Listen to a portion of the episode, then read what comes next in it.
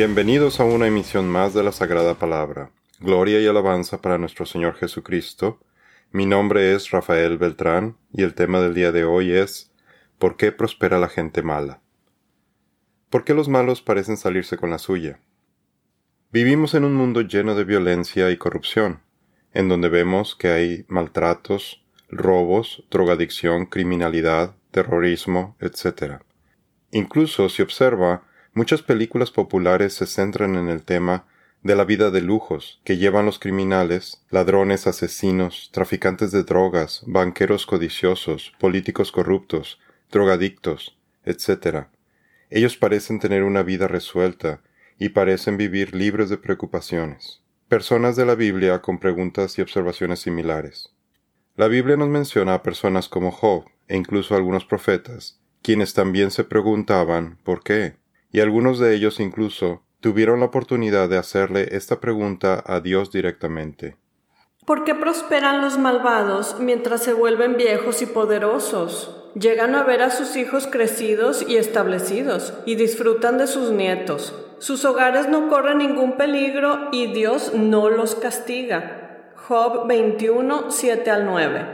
El profeta Jeremías le preguntó a Dios, Señor, tú siempre me haces justicia cuando llevo un caso ante ti, así que déjame presentarte esta queja. ¿Por qué los malvados son tan prósperos? ¿Por qué son tan felices los malignos? Jeremías 12.1 Habacuc fue un profeta quien también, al ver tanta maldad a su alrededor, le preguntó a Dios, ¿Hasta cuándo debo pedir ayuda, oh Señor? Pero tú no escuchas. Hay violencia por todas partes. Clamo, pero tú no vienes a salvar. ¿Tendré siempre que ver estas maldades? ¿Por qué debo mirar tanta miseria? Donde quiera que mire veo destrucción y violencia. Estoy rodeado de gente que le encanta discutir y pelear. La ley se ha estancado y no hay justicia en los tribunales.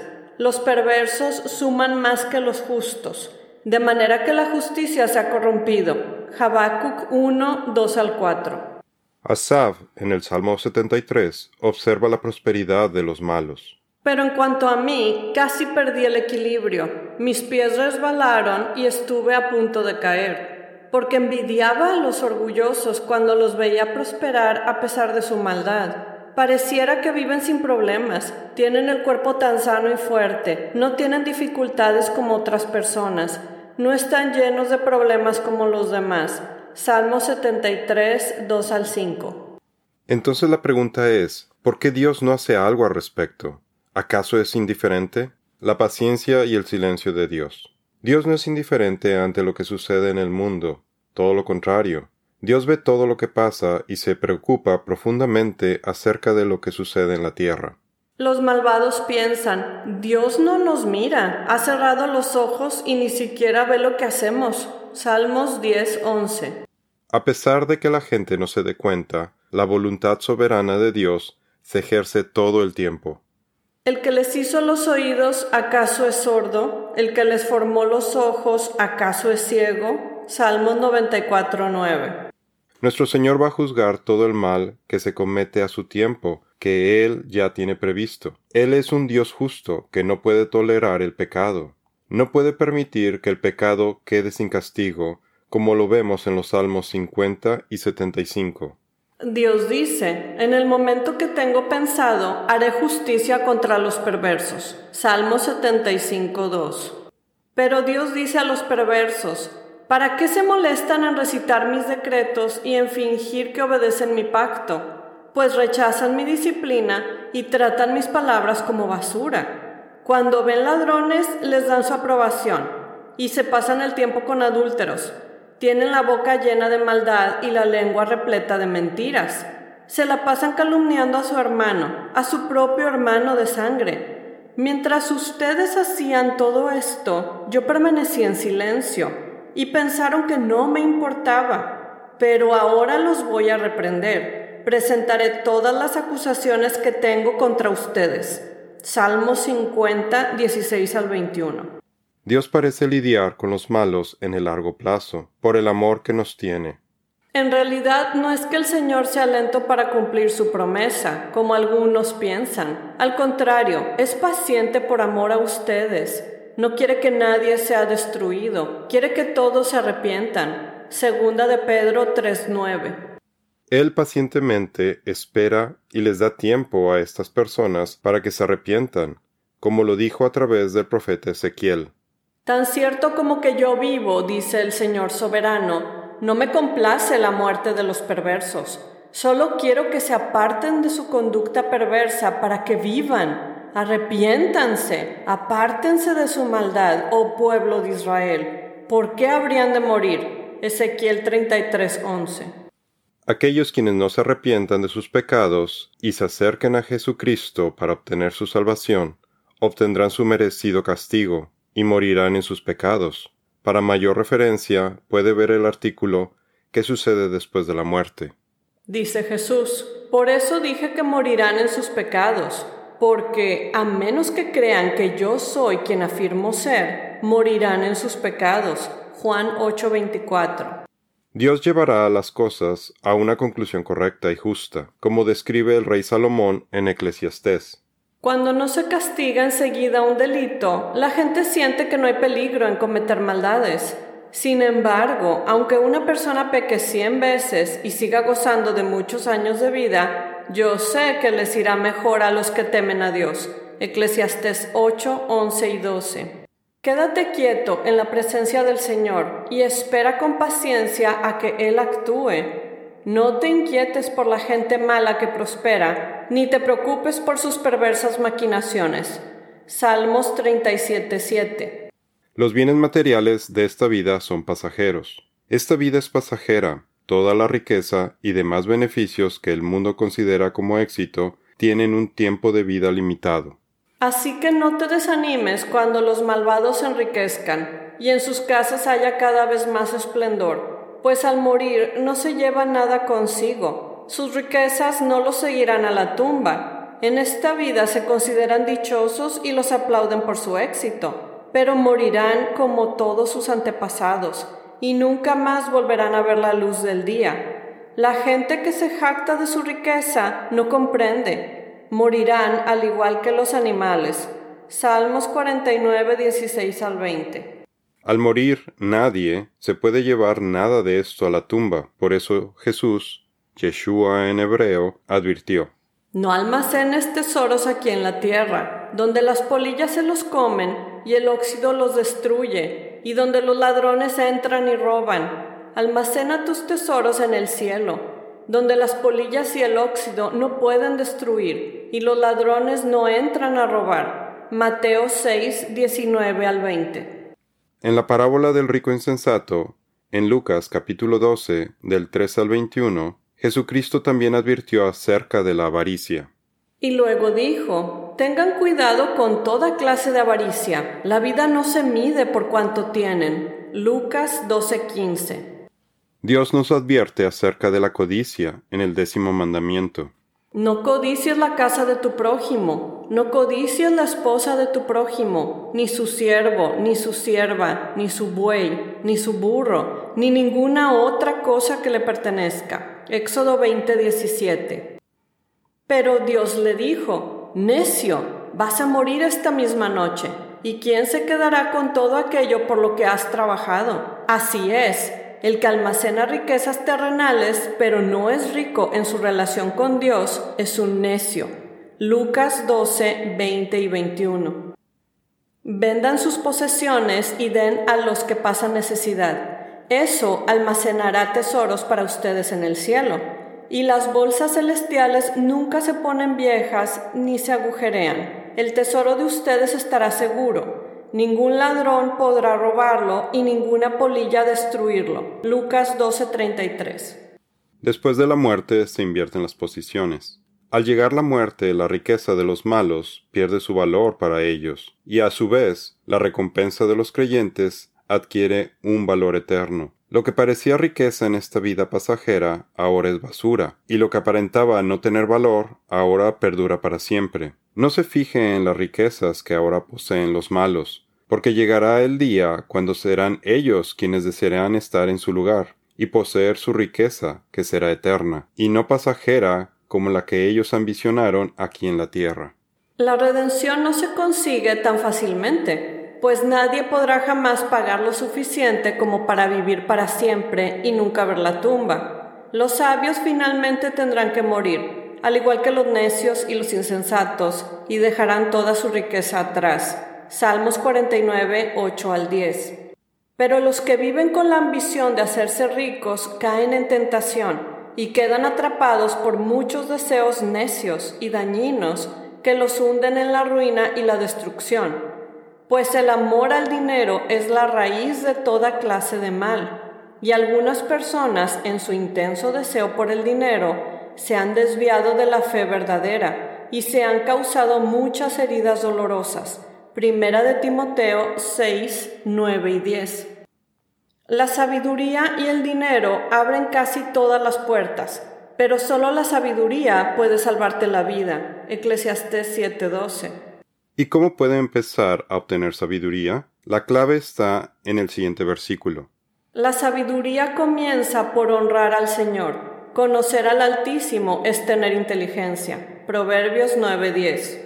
En la historia del hombre rico y Lázaro, en Lucas capítulo 16 del 19 al 31, Jesús menciona a un hombre rico quien vivía rodeado de lujos, mientras que tirado afuera de la puerta de su casa había un hombre pobre, hambriento y enfermo, cubierto de llagas, llamado Lázaro. En la historia después ambos mueren, y mientras Lázaro fue llevado por ángeles para ser consolado, el alma del hombre rico fue al lugar de los muertos, al lugar de tormento. En esta historia los papeles se invirtieron cuando ambos hombres fallecieron. En la vida Lázaro no tenía nada, y el hombre rico nunca hizo nada por mejorar la situación de Lázaro. Luego, el hombre rico quería que Lázaro, aunque fuera, le refrescara la lengua con agua, por la angustia de estar siendo atormentado por las llamas. Nuestra vida eterna depende de nuestra fe en Dios no de la felicidad ni el éxito temporales que experimentamos en esta vida.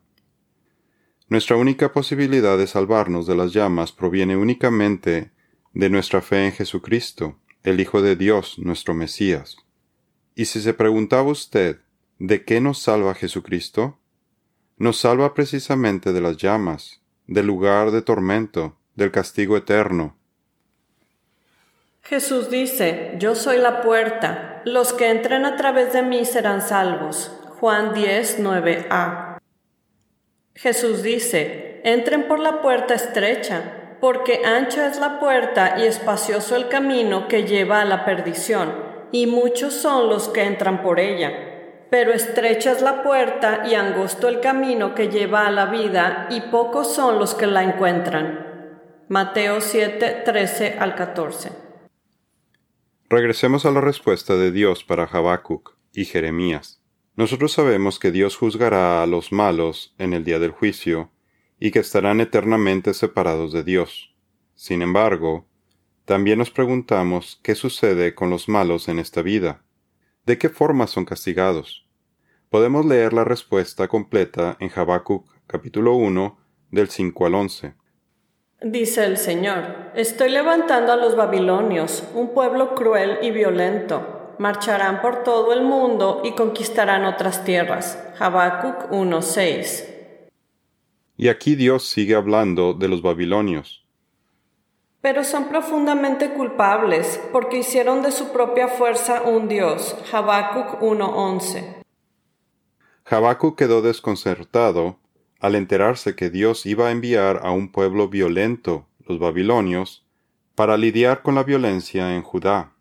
Los babilonios no sabían que Dios los estaba usando para que Judá regresara a él. Los babilonios rendían culto a muchos dioses falsos, y en su arrogancia confiaban, como si fuera un ídolo más, en su poderío militar. Dios no era indiferente ante el pecado de Judá. Dios castigaría a su pueblo utilizando a una nación aún más violenta. Recordemos que Dios puede usar cualquier método, aunque a nosotros nos parezca extraño para corregir o bien para castigar. Hay cosas que hace Dios que desde nuestra perspectiva humana nos parecen raras o simplemente no entendemos. Veamos este versículo al respecto. Mis pensamientos no se parecen en nada a sus pensamientos dice el Señor, y mis caminos están muy por encima de lo que pudieran imaginarse. Pues así como los cielos están más altos que la tierra, así mis caminos están más altos que sus caminos, y mis pensamientos más altos que sus pensamientos. Isaías 55, 8 al 9. Los creyentes debemos aceptar la voluntad de Dios y regocijarnos en Él, aun y cuando no entendamos sus decisiones. Dios actúa soberanamente en todo lo que sucede, y hace que todo funcione de acuerdo a sus propósitos. Veamos ahora lo que le contestó Dios a Jeremías. Recordemos que Jeremías se preguntaba por qué si Dios es justo no castigaba aún a los perversos. Era una queja del tipo ¿hasta cuándo? La respuesta completa de Dios la encontramos en Jeremías 12 del 5 al 13, de la cual aquí agregamos el primer versículo. Dice el Señor, si te cansa competir contra simples hombres, ¿cómo podrás correr contra caballos? Si tropiezas y caes en campo abierto, ¿qué harás en los matorrales cerca del Jordán? Jeremías 12:5. Dios le responde a Jeremías en el versículo 5, mostrándole que él se cansaba con problemas menores cuando él hace esta pregunta, ya que Dios ha visto cómo su pueblo ha pecado y se ha puesto en su contra. Versículo 6 y como parte de la disciplina que ha dispuesto para Judá, el pueblo que más ama es entregarlos al ejército babilónico que va a sitiarlos y tomarlos al exilio, siendo este un duro castigo que hace que el reino de Judá desaparezca del mapa. Incluso el templo es destruido. Y se muestra cómo el problema venía desde los gobernantes que se apartaron de Dios en el versículo 10. Dios castigó a su pueblo de forma consistente con los términos de la alianza en el monte Sinaí de acuerdo a las maldiciones por la desobediencia en Deuteronomio 28 del 15 al 68, de las cuales a continuación vemos algunos versículos que nos pueden ayudar a entender el por qué Dios envió a los babilonios. Si te niegas a escuchar al Señor tu Dios y a obedecer los mandatos y los decretos que Él te ha dado, todas esas maldiciones te perseguirán y te alcanzarán hasta que quedes destruido. Esos horrores serán una señal de advertencia permanente para ti y tus descendientes. Si no sirves al Señor tu Dios con alegría y entusiasmo por la gran cantidad de beneficios que has recibido, servirás a los enemigos que el Señor enviará contra ti. Pasarás hambre y sed, andarás desnudo y carente de todo. El Señor te pondrá sobre el cuello un yugo de hierro que te oprimirá severamente hasta destruirte. Desde un extremo de la tierra el Señor traerá contra ti a una nación lejana que te caerá encima como un buitre en picada. Es una nación que habla un idioma que tú no comprendes, un pueblo cruel y feroz que no muestra respeto por los ancianos ni piedad por los niños. Sus ejércitos devorarán tus animales y tus cultivos, y tú quedarás destruido. No dejará ninguna clase de grano ni vino nuevo ni aceite de oliva, ni terneros, ni corderos, y te morirás de hambre. Atacarán tus ciudades hasta derribar todas las murallas fortificadas de tu territorio, esos muros en los que confiabas para protegerte. Atacarán todas las ciudades de la tierra que el Señor tu Dios te ha dado. Deuteronomio 28, 45 al 52. Todas las historias que contiene la Biblia nos sirven a nosotros de ejemplo para nuestra vida actual para evitar cometer los errores que nuestros ancestros cometieron. Todas las respuestas a cualquier pregunta o problema que tengamos están contenidas en la Biblia. En lugar de buscar las respuestas en otros hombres, debemos acercarnos a la palabra de Dios para que Él nos guíe y nos ayude. Recordemos que Dios nos promete bendiciones para quienes obedecen sus leyes en Deuteronomio 28 del 1 al 14. Esto es todo por el día de hoy. Los esperamos en nuestra siguiente misión. Que Dios los bendiga.